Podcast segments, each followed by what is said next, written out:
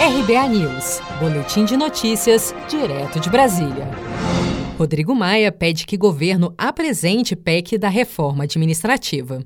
Nesta quinta-feira, 23 de julho, o presidente da Câmara dos Deputados, Rodrigo Maia, solicitou que o governo encaminhe sua proposta de emenda à Constituição sobre a reforma administrativa até o final de 2020. Para Rodrigo Maia, se o governo deixar para enviar a PEC apenas em 2021, provavelmente haverá pressão sobre a máquina pública e a proposta corre o risco de não ser aprovada.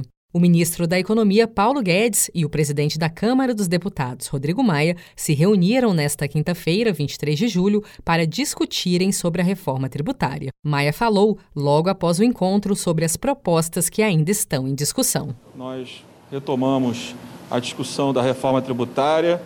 O governo encaminhou é, um, uma proposta que vai ser debatida, que tem muita sinergia com as propostas que estão na Câmara, é, no Senado Federal, na comissão mista, mas nós temos muitas outras demandas, né, muitas outras propostas que precisam avançar. Né? Para dizer isso ao ministro, para dizer que eu estou à disposição para que a gente continue dialogando, dialogando de forma permanente, para que a gente tire da frente qualquer tipo de ruído nas nossas relações, na relação do governo com parte do parlamento, que o mais importante nesse momento é a gente olhar é, para os brasileiros, aqueles vulneráveis que vão ficar sem empregos, e para isso a gente precisa estar tá unido e estar tá dialogando para a construção dos melhores projetos que precisam ser aprovados nos próximos meses no Congresso Nacional. Segundo Maia, há uma, abre aspas, janela, fecha aspas, de 12 meses para a reforma ser aprovada, e após esse período, o debate político no Senado inviabilizará o processo. Até o momento, o governo não encaminhou nenhuma proposta de reforma administrativa ao Congresso Nacional, mas tem defendido